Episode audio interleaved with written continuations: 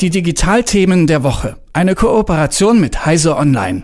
Höher, schneller, weiter, noch besser werden und besser und besser und besser. Das ist ein Mantra für viele Menschen. Äh, für die Technik gilt es auch.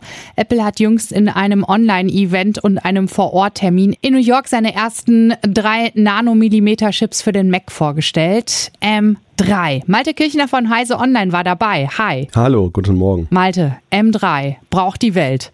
In Twitter-Länge bitte. ja, der dritte, der dritte eigene Chip jetzt von Apple für den Mac und braucht die Welt. Also die, die jetzt schon einen Apple Silicon haben, brauchen ihn, glaube ich, nicht, weil das der ja extrem leistungsfähig ist.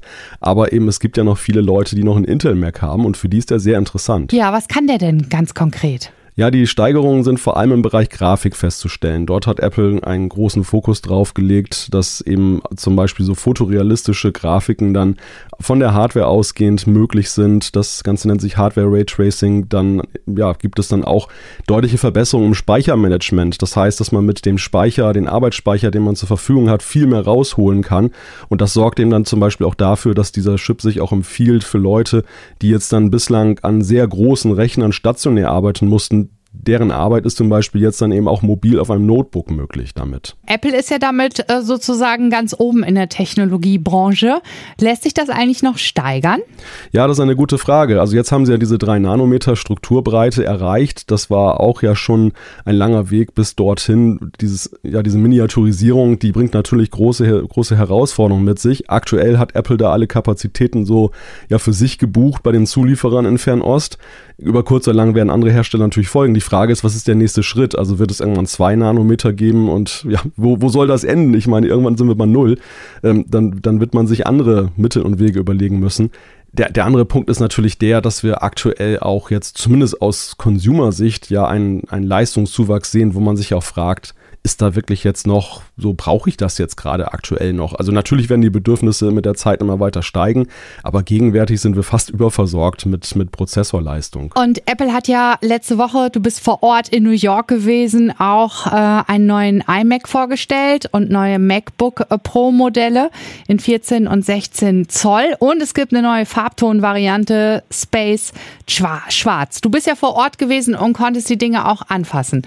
Was sagst du zu der Farbgebung? Ausstattung, da reden wir ja öfters mal drüber. Ja, so ein, so ein dunklen, also ein, ein fast schwarzes äh, MacBook ist ja ein Wunsch gewesen, den viele Käufer von diesen Geräten schon lange mit sich herumgetragen haben. Und es gab ganz früher auch mal eine entsprechende Farbvariante.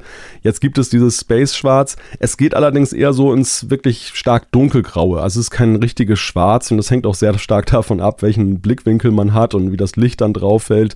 Aber es ist schon ein sehr, sehr schöner Farbton. Der, die große Herausforderung war wohl gewesen, dass Apple groß große Angst hatte, dass das eben so ein Fingerabdruckmagnet wird und dass die Leute das dann irgendwie schmuddelig finden. Und deshalb haben sie da wohl lange, so wurde dann mir dort erklärt, eben daran geforscht, wie man bei der Eloxierung von diesem Aluminium das hinbekommen kann, dass das so resistent ist, dass das nicht so die Fingerabdrücke anzieht. Ja, also braucht man äh, das ab sofort auch gar nicht mehr putzen. Ja. M3 Pro, M3 Max. Ähm, was ist denn noch auffällig an diesen neuen Modellen? Ja, ansonsten ist es halt auch die, die Leistungssteigerung, die wir dort eben dann durch diesen M3-Prozessor verzeichnen. Und die 3-Nanometer-Bauweise ermöglicht es halt auch, dass durch die kleineren Strukturen hat man eine bessere Energieeffizienz. Man kann also mehr Leistung rausholen und trotzdem wird die Batterielaufzeit nicht weniger.